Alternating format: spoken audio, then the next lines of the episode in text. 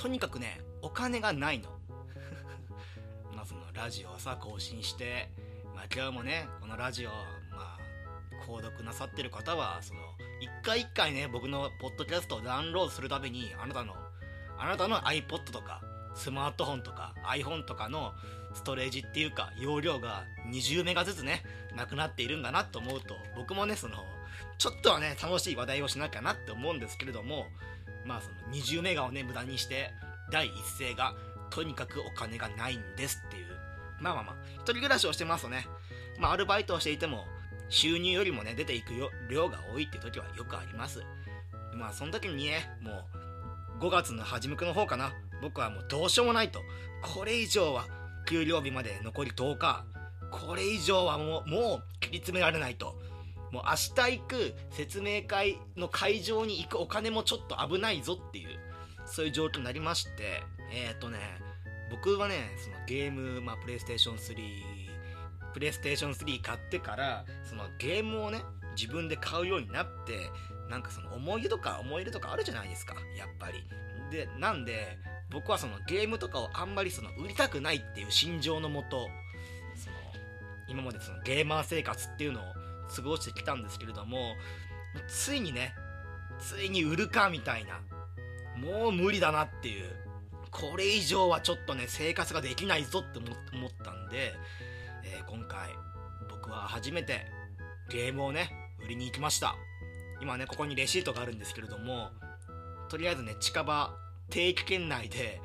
あの行けるところどこかなと思って探してみたら山手線の巣鴨駅のゲオですね。このゲオがあったんで今回その僕はまあ本当だったらね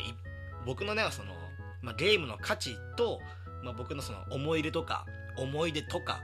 そういうの含めて、まあ、1本、最低6万円ぐらいからじゃないと、まあ、売れねえかなと思ったんですけどね。まあもちろんね、ゲオさんのことですから、そういうゲームのその古いとか新しいとかじゃなくて、このゲームは面白かったな、6万円みたいな、そういう売り値価格をね、まあその買取価格か、買取価格をつけてくれると思って、今回、えー、9本のソフトをゲオに売りに行きました。えー、まあ、ゲオの方もね、これがね、その結構時間かかると思ったんだよね、9本。時間かかるかなと思ったんだけど、まあ、店員がその中身を見てあの傷がないことをチェックしたら多分買取専用のレジっていうのがあってそこにねバーコードを通すだけで多分本社からの、まあ、このソフトはこれぐらいですよっていう値段が出てあとはね僕にすぐに、まあ、合計で今このソフトはこのお値段このソフトはこのお値段っていうのを知らせてくれてまあなんか双方の一致っていうかこの値段でよろしいですかっていうのがあったらまあ契約っていうか、まあ、交渉成立ですぐに売るっていう。ただこれがね5分とか6分5分もかかんなかったね9本あって。もうすぐにねもうお姉ちゃんもレレジの姉ちゃんがすぐにその開いて僕の思い出の品ですよなんか一本一本丁寧に持ってみてほしかったなと思ったんですけれども値段がついて僕もそれを全て OK を出してお金をもらって帰ってきましたさて、いくらになったかっていうことですよね。じゃあね、今ここにね、レシートがあるんで、一本一本紹介していこうかな。とりあえずね、何年に発売したかっていうのもメモってあるんで、それと一緒に行きましょう。じゃあまずね、1本目。2009年6月、ロロナのアトリエ。これもね、あの、R& シリーズの第1作目ですね。もうね、えっ、ー、と、今2015だから、6年前のソフト。こちらがですね、100円と。ありがとうございますと。2011年9月、ダークソウル。これもね、あの、ダークソウルって、後々その、ダークソウルの DLC が詰まった版が発売されているんで、まあ、これもその、4年前のソフトっていうことなんで、100円と、ありがとうございます2010年12月発売、えー、キャッスルバニラ。えー、っと、悪魔城ドラキュラシリーズの PS3 版第1本目かな。こちら5年前のソフト。100円でございます。ありがとうございます。えー、2013年11月、新ロロナのアトリエ、始まりの冒険ということで、えー、これも、まあ、ロロナのアトリエの、まあ、リメイク版ですね。えー、こちら2年前のソフトなんですけれども、500円でございます。ありがとうございます。500円、あとーす。えー、で泣きそう2013年11月ごめん2013年6月エスカロジーのアトリエこれはえー、っと2年前のソフトで今の新作から遡ること2つ前3つ前か2つ前のソフトになっておりますこちらがですね300円ありがとうございます。で次2012年6月。アーシャのアトリエ黄昏のあとなんだっけ？レシートがね途中でなくなっちゃってるから。黄昏のなんとか、えー、こちらも、えー、最新作から3作前のソフトですね。100円でございます。あざっす。あざっす。嬉しいです。100円100円100円500円300円100円と。嬉しいです。で次次ね。2013年10月グランドセフトオート 5GTA シリーズですね。の、えー、最新版。もう2年も経ってんだこれ。こちらがですね、えー、2100円と。来ました。本日の最高値。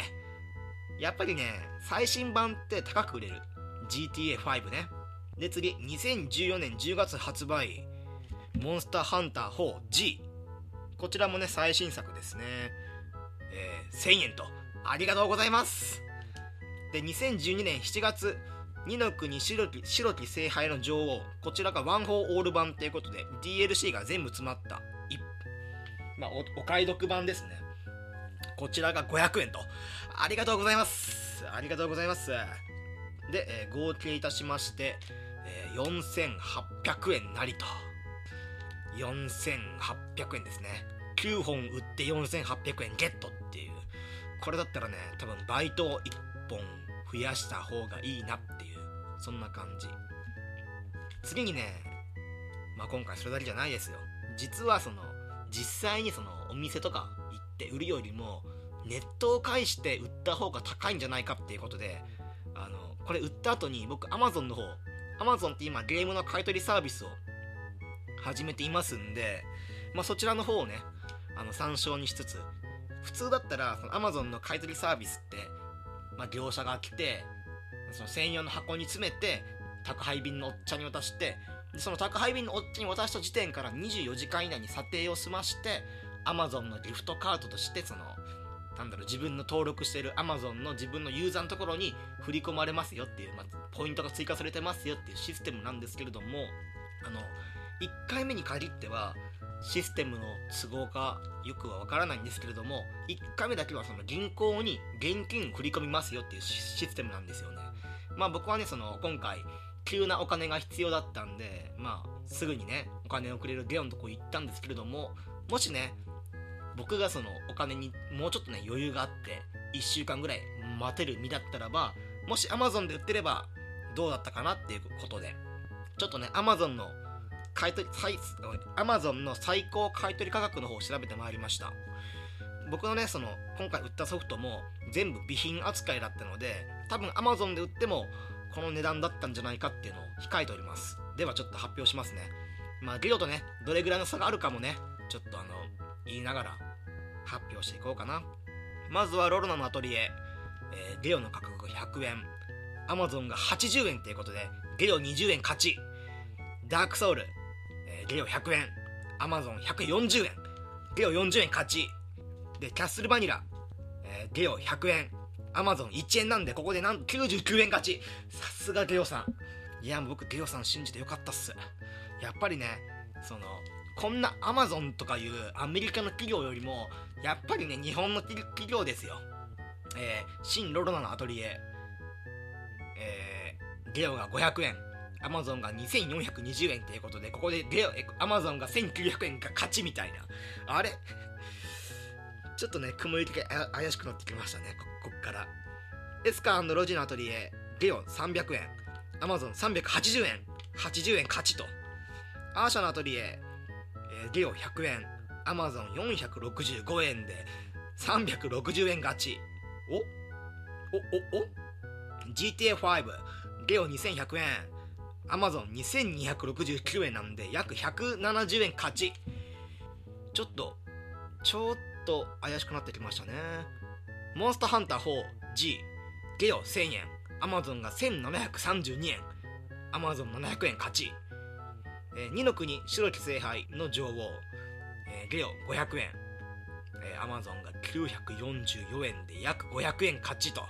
いうわけで Amazon さんの買取価格は合計で8431円と。えっ、ー、とゲオにね約ダブルスコア4000円近くの差をつけて勝つっていう。やっぱり Amazon だね。僕はねやっぱ Amazon で売るのが一番いいと思ってた。いやー僕はねちょっと今回失敗したなっていう。いやーちょっとねもうちょっと余裕があったらね Amazon で売ってたなっていう。まあやっぱ Amazon 最高っていうことで。まあね今回ねこのオープニングもうそろそろ10分経ったんですけれども、まあ、今回ねもう一個ね僕調べたいなっていうことがありましてこの2週間前に売った僕のゲームソフトっていうのがまあ買い取りがこんな感じなんですけれどもじゃあ実際店頭にはいくらで並ぶのかっていうのを調べてみようと思いますね。今ねまだ僕あの調べに行ってないんで今からちょっとね行ってきてゲオ巣鴨店にねまあその打ち入りです。打ち入り。打ち入りしてあの値段を調べてまたちょっとこの後ちょっとねここで発表しようと思います。いやー楽しみだな。これ100円とかだから多分150円とかで売ってんじゃねえかな。100円のソフトって。じゃなきゃねまあゲオもその鬼じゃないから。ってわけでちょっと行ってきます。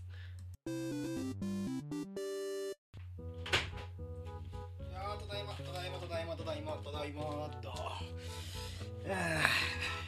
戻ってきましたよ。いやいやもう店の中入ってねもう膝からも崩れ落ちるん もうかんだ。膝から崩れ落ちるんじゃないかと思った。じゃあねまあ時間もね結構もうオープニング喋っちゃってるんでパパッと言って終わりにしますよ。えー、っとロロのアトリエ。100円で売っていたものを1480円。ダークソウル。100円が980円キャッスルバニラ100円が980円新ロロのアトリエ500円が1980円エスカンドロジーのアトリエが300円で売っていたものを1480円アーシャのアトリエが100円で売っていたものを1480円 GTA52100 円で売っていたものを3980円でモンスターハンター 4G 1000円で売ってもいたものごめん1000円で売ったものを3980円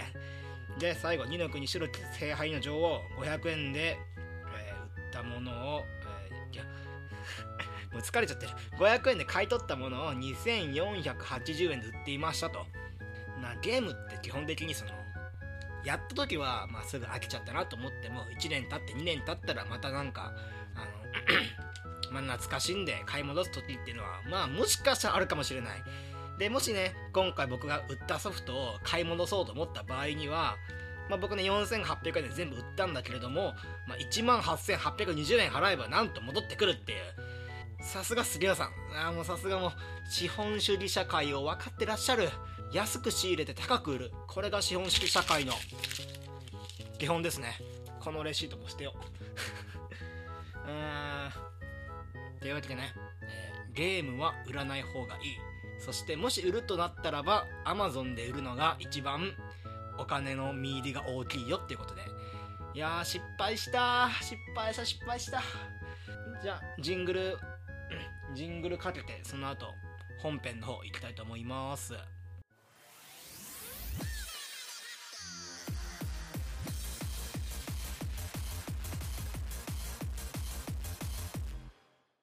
というわけでねジングル挟みましてまたよろしくお願いいたしますと今日紹介するタイトルは「みんなでスペランカー Z」これねゲーム本編ではねあのスタートを押すと声優アニアニソン声優かな？アニソンよく歌ってる水木一郎さんが「Z」って言うんですよね。まあまあ本人の出番はこれだけなんですけれどもじゃあゲームの方に行きましょうか。えー、っとねもともとはプレイステーション4版。プレイステーション4専用タイトルだったんですけれども先週のね5月のえー、っとね21かな？の先週の木曜日に、えー PS ビータ版としても配信されました。まあねスペランカーっていうとね、まあ、ゲーム詳しい方は、まあ、もちろん、まあ、知っていると思うんですけれども、えー、30年前1981年かな。忘れちゃったけれども。まずそこでオリジナル版が出てオリジナル版ファミコン移植版アーケード版あとファミコンはその、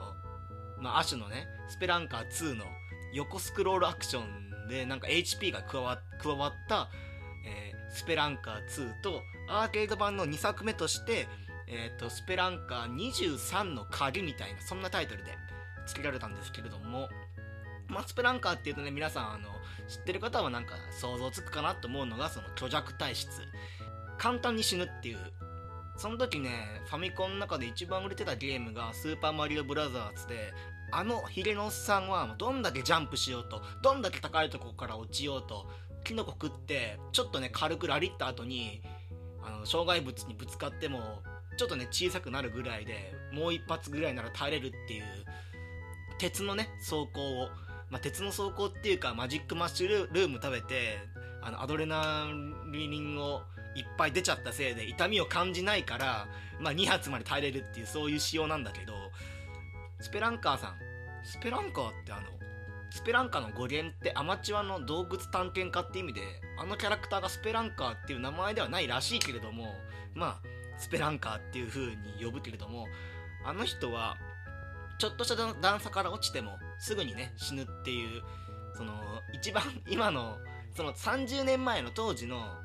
なんか流行りっていうかそうアクションゲームとは真反対をいく姿勢の虚弱体質を貫くゲームで。まあねそれそれからねよく世間ではクソゲークソゲーって言われてるんですけれどもあれね実際にやってみるとあんまり死なないっていうかちゃんと気をつけてれば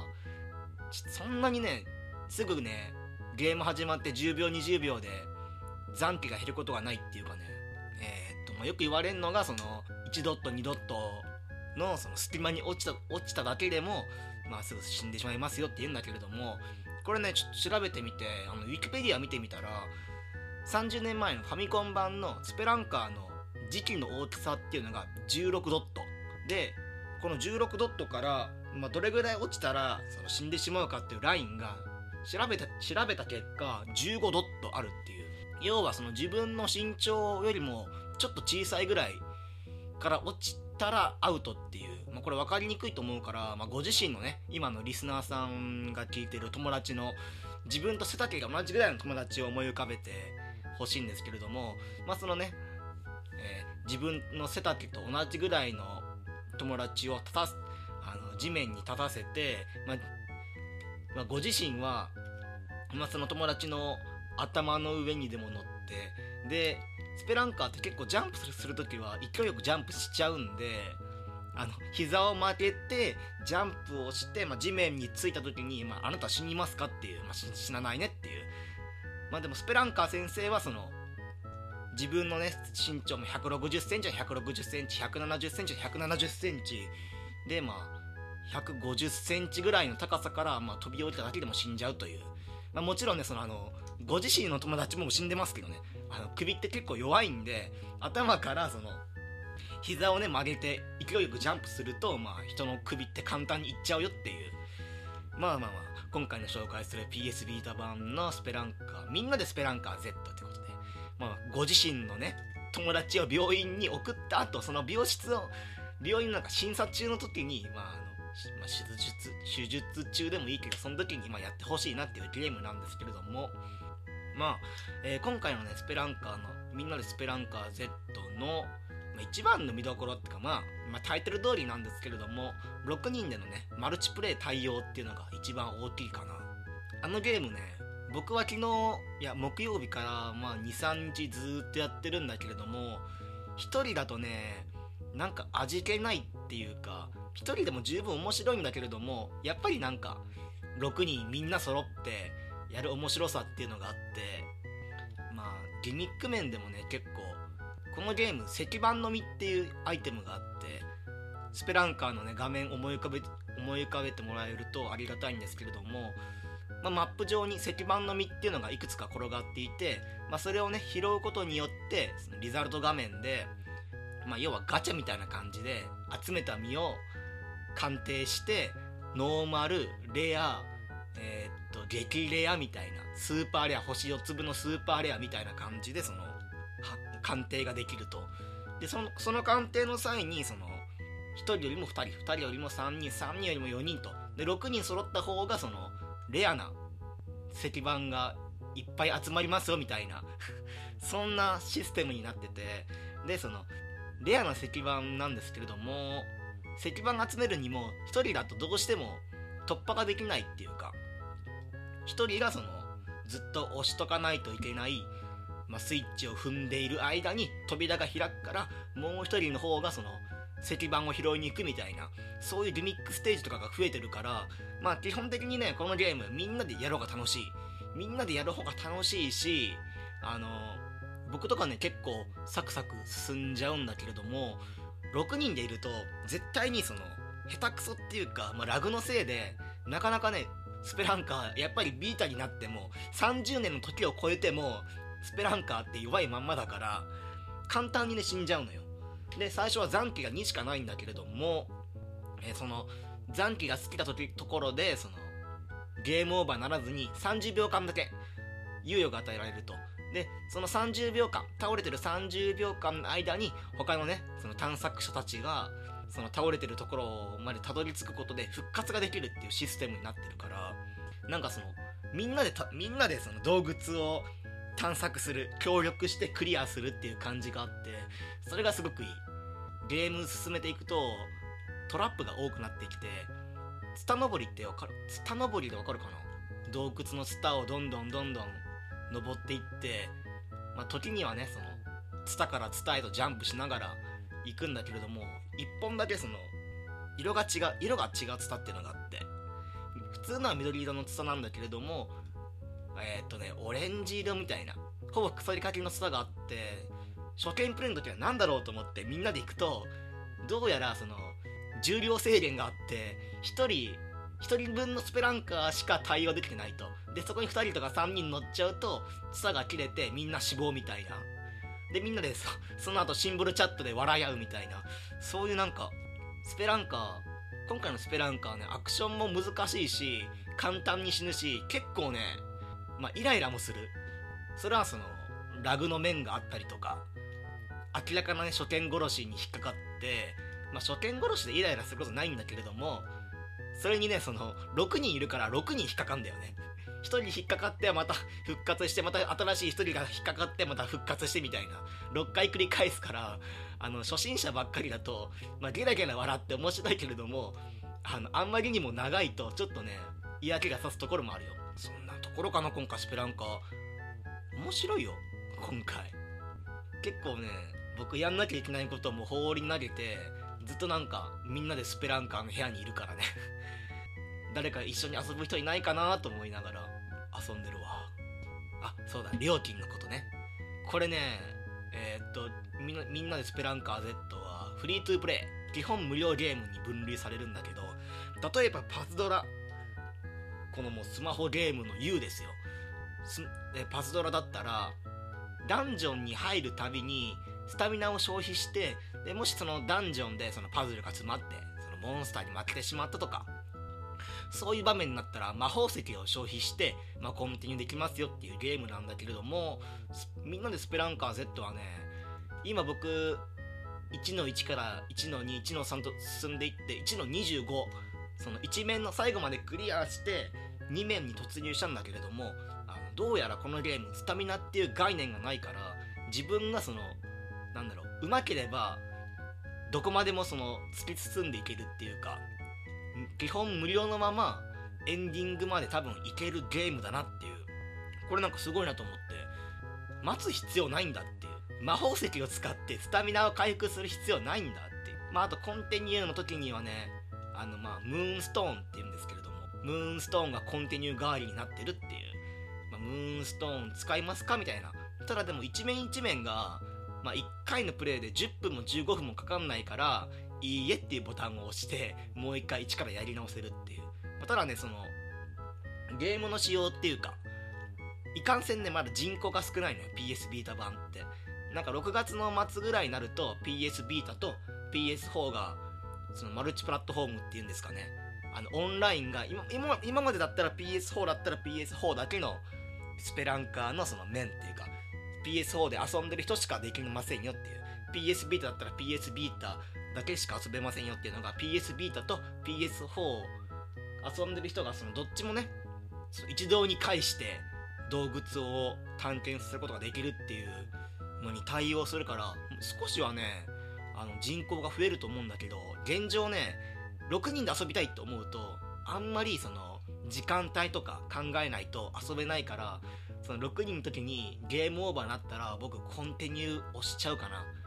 ムーンストーンっていう。魔法石を使って。ただその魔法石もねなんかゲーム進めていくとちょっとずつもらえていくからこの魔法石ことムーンストーンの心配もあんまりないっていう、まあ、あとはなんかスペランカーごとにアバターが設定されてあってさっき言いました石板をね石板を鑑定してそのアイテムまあ要はその装備品を、まあ、装備して、まあ、スペランカー強くなる。強くなるっていうかその1回ぐらいだったら爆弾の爆風にも巻き込まれませんよみたいな。コウモリの糞を当たっても1回だったらバリア発動しますよみたいな。そういう装備が整ってるっていうね、まあ、今回ね、まあ、30年ぶりの新作ですよ。あのスペランカー自体は。PS3 版でもあったような気がするけれども、まあ、ファミコン版から30年経って難しくなったのか簡単になったのかって言われますと僕はねゲームプレイする前はね、まあ、30年前の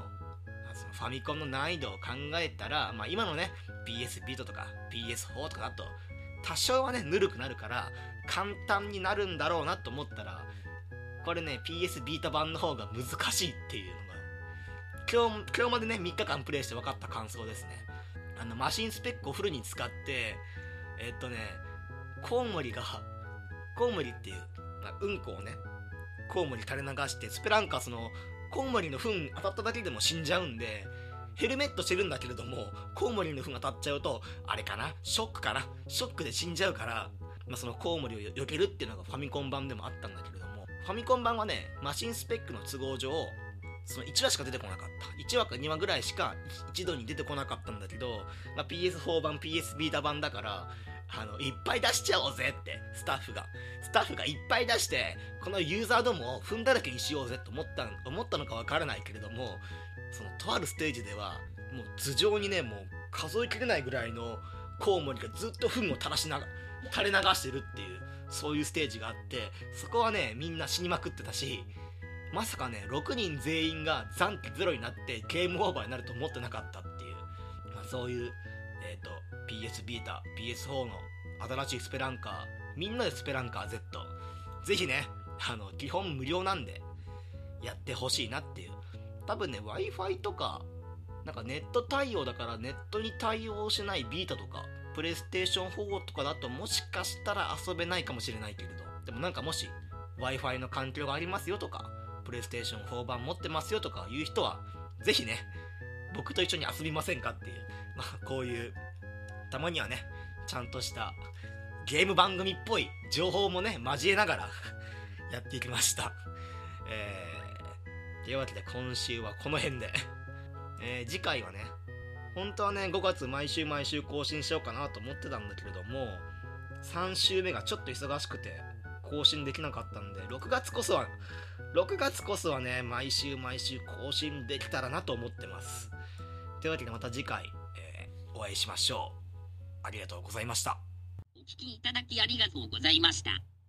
これからも定期的にポッドキャストを投稿しようと考えています。拙い喋りですが、購読していただけると幸いです。